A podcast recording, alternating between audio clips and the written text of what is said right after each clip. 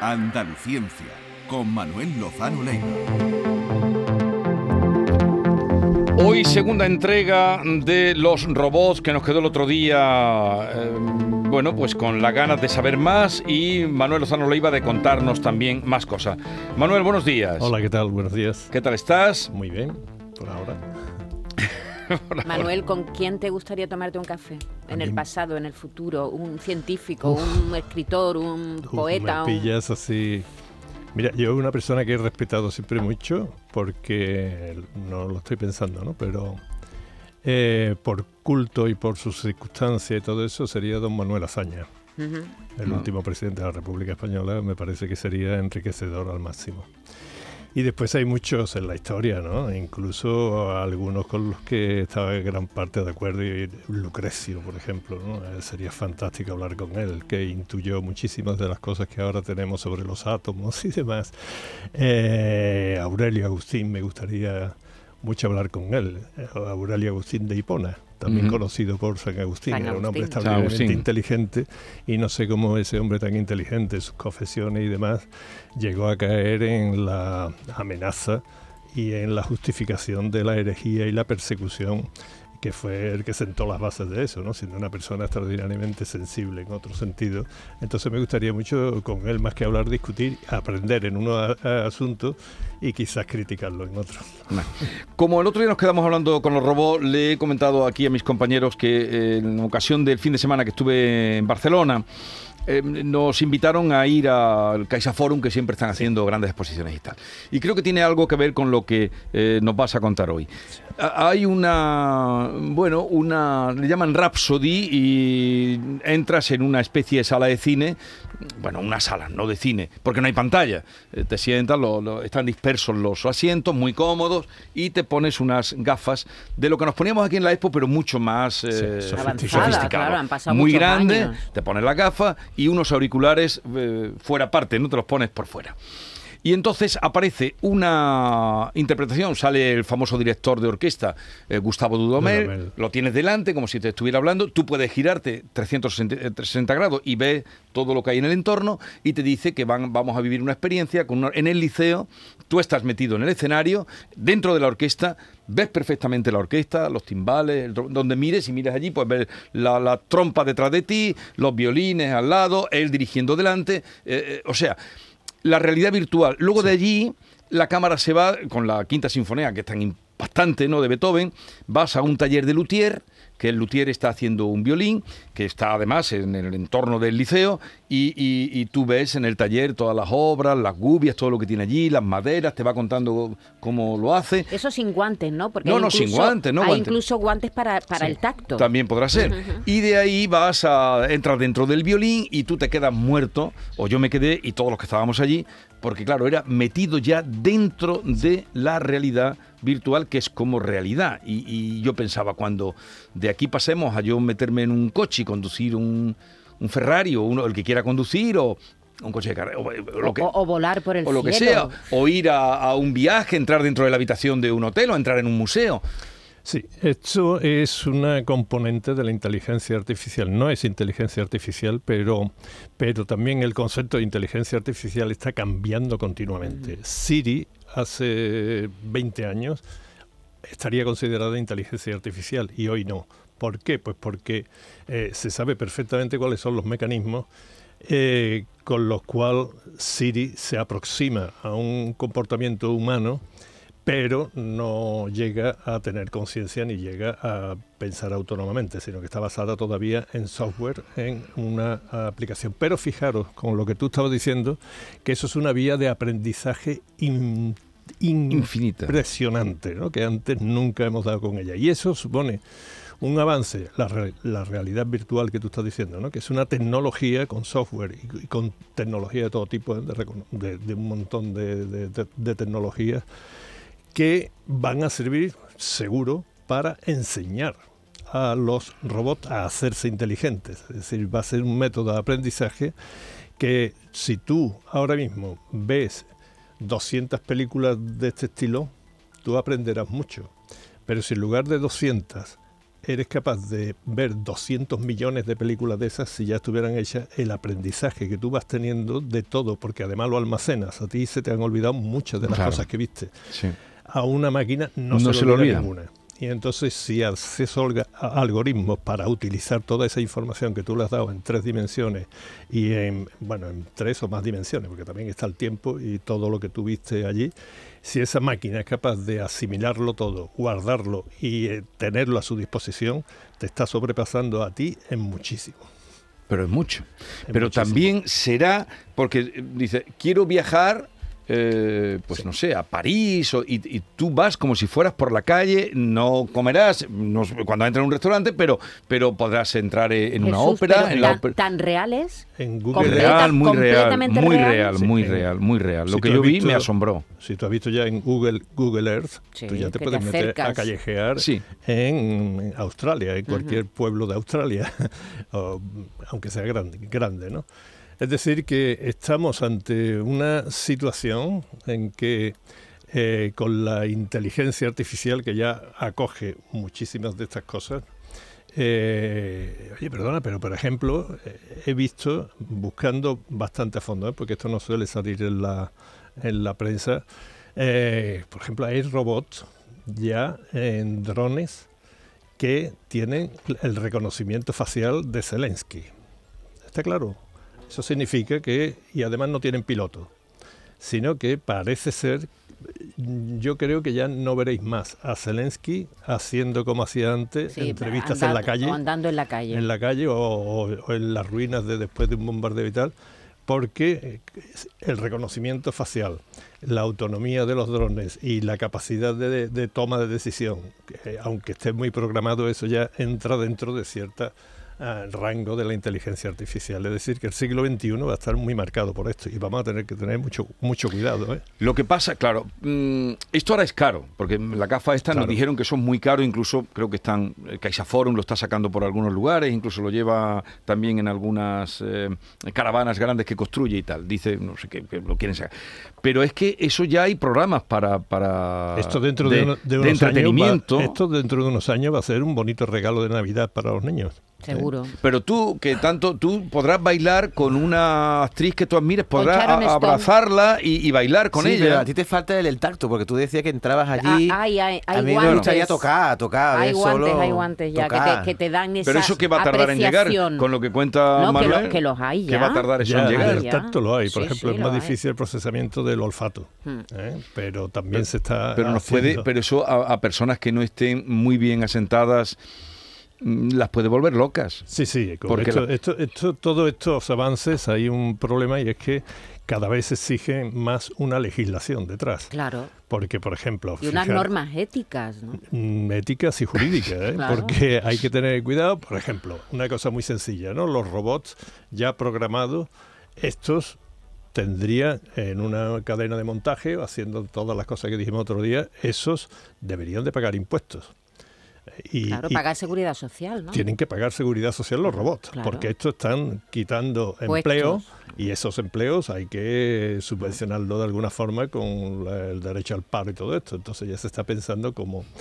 eh, lo que pasa es que ya cuando pasamos de los robots a los robots inteligentes, porque la inteligencia artificial no tiene que llevar consigo el la manipulación de cosas, la cosa mecánica, el cajero automático. ¿no? Por ejemplo, eh, ayer me parece que estuve viendo algo de lo de soy viejo pero no idiota, Sí. que una de las reivindicaciones que tienen es que los cajeros automáticos sean un poco más inteligentes, o sea, que se le incorporen elementos Sí. de, por ejemplo, reconocimiento facial para ver si son viejos y entonces le facilitan cierta cosa y esa facilidad pues que se refleje en, en muchos actos que tienen dificultades las personas mayores ante un cajero. Bien, pues todo esto se está incorporando de una, a una velocidad que es escalofriante ¿eh? y me alegro de que tú hayas tenido esa experiencia de realidad virtual porque esto va a ser lo normal. En el cine, sin embargo, y en la literatura, Philip K. Dick ya se inventó, Sí. se inventó hace muchos años los replicantes que tan bien vimos en Blade Runner. He visto cosas que vosotros no creeríais. Atacar naves en llamas más allá de Orión. He visto rayos de brillar en la oscuridad cerca de la puerta de Tannhausen. Todos esos momentos se perderán en el tiempo. Como lágrimas en la lluvia. Ay, déjanos lo de lágrimas en la lluvia. No, perdón. Pero es que este- este- esta, esta frase del replicante, este Blade Runner, Sí. tiene una carga literaria. A mí me parece que es fantástica, ¿no? Porque en una frase así eh, os deja un montón de incógnitas, ¿no? Yo he visto cosas que, que no veréis, no se sabe qué cosas son. He estado en las puertas de Tannhausen, ¿eso qué es? Que he visto los efectos de los rayos C. Eh, eh, y sin embargo, no entiendes nada, pero entiendes todo lo que está él queriendo decir. ¿no? Se está despidiendo de la vida y es un replicante que ha superado al hombre que va eh, detrás de él, que en este Claro. caso es Harrison Ford. ¿no? Que- pero Y es él el, es misterio. Claro, entonces todo. eh, lo que pasa es que mm, esta es una de las componentes de la inteligencia artificial, ¿eh? es la incorporación de la inteligencia artificial al robot humano, humanoide, Sí. perdón. Entonces, claro, eso nos mete también. Y esto hay que tener cuidado porque eh, esto exige una capacidad computacional que hoy día estamos en el límite. O sea, casi se puede llegar, pero todavía no. Pero si os acordáis cómo esto se va a disparar en el futuro con la computación cuántica, eh, esto puede estar, yo no voy a hacer predicciones, obviamente, porque hablar del futuro y extrapolar es una cosa que odiamos los matemáticos, ¿no? Pero eh, como haya la posibilidad de computación cuántica, todo este tipo de cosas se va a disparar hasta unos extremos eh, increíbles, ¿no? Por ejemplo, y, y se- una de las cosas que estamos muy cerca. Nosotros estamos acostumbrados a mm, eh, ver películas en cualquier idioma y series Sí. en cualquier idioma, pero en español. Y eso es porque hay eh, actores que lo doblan. Sí. Bueno, esto ya está a punto de eh, implantarse en cualquier persona, de tal manera que hable el idioma que hable, adquiera tu tono de voz, tu capacidad de expresar, porque es un aprendizaje, y tú hablas en cualquier... Y entonces es como el el doblaje de las películas. Tú hablas en chino ¿eh? Sí. y yo te entiendo en inglés. eh. y esto significa una cosa que es una revolución en el mundo. Todos los que hemos pertenecido al Comité Europeo o a, a cualquier cosa, ¿no? Donde estábamos, la ventaja que tienen los ingleses y los americanos, por los anglosajones en general, ¿no? por dominar el idioma es extraordinario. ¿no? Por ejemplo, sí, pero claro, eso, eso ya se, Se les va a acabar. Y eso se le quita, y, y es muy importante. Fijaros que, por ejemplo, en las negociaciones del Brexit con la Unión Europea, el, el negociador europeo, que era francés, y hablaba un inglés perfecto, dijo que cuando la delegación inglesa y ellos, intérpretes dobles, ellos y nosotros. Y él iba a hablar en francés y ellos iban a hablar en inglés y iba a hacer traducción. Entonces le decían los ingleses, pero si su inglés es perfecto. Dice, no, yo hablo en francés. Eh, quiere decir que cuando esto Mientras sea... ellas estén ellos estén utilizando su lengua vernácula, ¿por qué no voy a utilizar yo la mía? Yo lo pienso también. en, en esas grandes reuniones. Sí, donde porque hay se ha puesto, donde hay eh, el inglés, lo que dice, bueno, pero hay muchos traductores, hay muchos una- intérpretes. ¿Por qué no voy a utilizar yo el español? Sí, porque son demasiados los que hacen falta. Y eso es presupuestariamente muy caro y casi todo el mundo hablamos inglés, eh, mejor o peor. Y claro, pues nos confiamos. Además, el Pues que vaya que habla Unión inglés... Europea- Sí, pero eso se acaba. Sí, pero lo que dice. Claro, eh, eso claro. termina con, lo- con la... Pero que lo- eso va a terminar cuando se sienten algún día eh, Eso 12 va- personas o no. Eso va a terminar con la inteligencia artificial Eso. y haciendo... Y entonces eh, eh, tú hablarás en francés y yo te entenderé en mi idioma y el inglés hablará inglés y el español O sea, hablará y lo entenderá como si el, el estuviéramos, alemán. eh, viendo una serie holandesa, que es lo que estoy viendo ahora, y están en eh, eh, están hablando en español y con su entonación y todo esto. Esto lo va a conseguir la inteligencia artificial pronto. ¿no? Entonces, las perspectivas que nos abre esto son impresionantes y hay que tener mucho cuidado porque también va a haber eh, la posibilidad de los Terminators y los replicantes eh, de alguna forma. Y un Terminator ya es otra cosa. También traemos a I'll be Terminator. back. Yo volveré. Venga conmigo si quiere vivir. Hasta la vista, baby. Sayonara, baby. Hasta la vista, Sí, Lo curioso es que dijo, en la versión original dijo hasta la vista, baby. Baby. Y aquí Sí, se tradujo como sayonara, baby, Sí. que no tiene ningún sentido. es- A ver, el Terminator. Eh, los Terminator, y, bueno, yo diría sobre todo el cine, ¿no? porque en realidad el cine eh, tiene una larga tradición de, de predecir Sí. lo que ha podido pasar y la verdad es que es fascinante porque aparte de lo bueno desde el punto de vista de, de dramatización que han supuesto muchas películas, ¿no? Yo recuerdo alguna que tú has dicho antes o a Inteligencia Artificial, ese Inteligencia niño- artificial, ese fantástica niño de película. Spielberg, ¿no? sí, sí. que llega un- a tener es- es- sentimientos. Es, un cuento, es, es, es, Es un cuento, es claro. Pinocho en realidad. Sí, sí, sí, Pinocho sí, llevado exact- a la inteligencia artificial. Exactamente, está basado en la literatura, buena literatura, sí. como hay eh, lo de Arthur Clarke, La Odisea del Espacio, también Exactamente. un Mm. pequeño cuento, ¿no? Entonces esta capacidad de anticipación de la de la imaginación humana eh, reflejada sobre todo en las películas es impresionante. ¿no? Uno, uno puede porque porque lo estamos consiguiendo. ¿eh? O sea, hoy Siri sería mm, eh, en 2001 una odisea del espacio mm, eh, no sé se- sería indistinguible ¿no? de, de- de- de la máquina que controla la, La nave. la nave espacial ¿no? y que se revela eso no lo hace Siri ¿no? pero Siri te hace cada cosa yo por ejemplo ayer pues, venía aquí y digo no se lo voy a decir a ellos porque a lo mejor no es correcto pero mm, yo le dije hola Siri buenas tardes dice perdona pero son las 10 de la mañana eh, digo, ah, bien. y, y dice, y le digo, estoy triste, Siri. Y entonces Siri me aconseja qué hacer. Si queréis, lo, lo hacéis cuando queráis. Y a mí lo que me aconsejó fue poner la música que mm, más me gustara y hacer estiramientos. Entonces, hasta ahí llega, ¿no? y tenemos unas capacidades que nos han predicho el cine que tenemos que tener mm, mucha atención puesta en ello porque no solo para divertirnos, sino porque lo, se están haciendo posible hoy día. Hay una película que a mí me encanta, Jesús, que habla de esto y que habla de justo lo que tú estabas contando ahora, que es lo que nos puede pasar a nosotros, no a las máquinas, no a la inteligencia artificial, sino a la relación de nosotros con Ah. ellas. Se llama Her y es una película del año 2013. Buenos días, Theodore. Buenos días. Tienes una reunión en cinco minutos. ¿Vas a intentar levantarte de la cama? ¡Levanta! Graciosa eres. Joaquín Phoenix interpreta a, a Theodore Townsby. Es un escritor de cartas que para bregar con su reciente divorcio se hace con un sistema operativo. Y entonces elige, cuando elige la voz, elige una voz de mujer, que es esta que estamos oyendo. ¿Cómo era eso de estar casado? Sienta muy bien eso de compartir tu vida con alguien. ¿Y cómo se comparte la vida con alguien?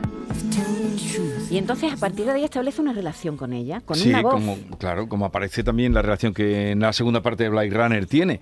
Pero Aquí, pero aquí no, no, hay un, no hay un robot con forma humana, no. Aquí es una voz. Y él se va de vacaciones con la voz.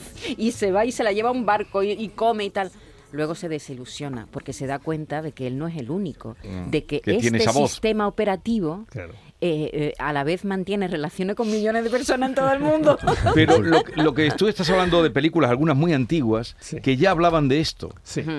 El cine de ahora, o al menos a mí se me escapa que esté avanzando eh, tanto, el, de- el que se está haciendo ahora. Ahora mismo yo las únicas que he visto es Avatar y quizás Avatar. eh, Matrix. ¿no? Eh, pero Que tiene unos años ya Matrix, ¿eh? pero eso Matrix te iba a decir ahora, años. que son películas que ya hace unos años, entonces puede que el que se haya quedado desfasado soy yo, pero creo que no hay tantas películas como se hacían antes pre- prediciendo Sí, todo ahora esto. hay muchas Creo que- distopías, Sí. Jesús. Sí, pero eso se ha puesto de moda. presentan, Que nos presentan claro. realidades pues eh, posapocalípticas, Claro. hay mucho de eso. Será ahora. tal vez porque ahora también Claro, eh, hay menos... momentos- No, la genialidad. Pero claro, cuando Stanley Kubrick hace Odisea en el espacio, o todo lo que... Bueno, también podemos remontarnos en la literatura a Julio Verne, que estamos en lo claro, mismo, que la genialidad es que el genio ve más allá. Mary Shelley con Frankenstein, Claro. ella. Ve más allá. una pionera de, cómo puede reconstruir un, y volver a la vida una materia inorgánica, ¿no? porque era a base de trozos de cadáveres. ¿no? Porque, Y- porque el genio existe Claro. y ve más que la media, ve más allá, Sí, lo que sí. del otro lado del espejo que decía. Sí, hay gente que tienen esa capacidad imaginativa y sobre todo saben bastante bien cuáles son las posibilidades de, de la ciencia y la tecnología hoy día, ¿no? Y tú empezabas el programa o nuestra tertulia hablando de la realidad virtu- virtual y cuando eso se funda con muchas de las cosas que estoy diciendo, la robótica, la y la inteligencia artificial, estamos muy próximos a muchas películas. ¿eh? Eh, lo dejamos aquí. Oye, un día tienes que quedarte un ratito para explicarle lo del gato al juez Calatayud, que no se quedó el otro día pillado con lo del gato. El gato, El gato de la caja, sí. Ah, bueno, mientras no me lo meta en la cárcel.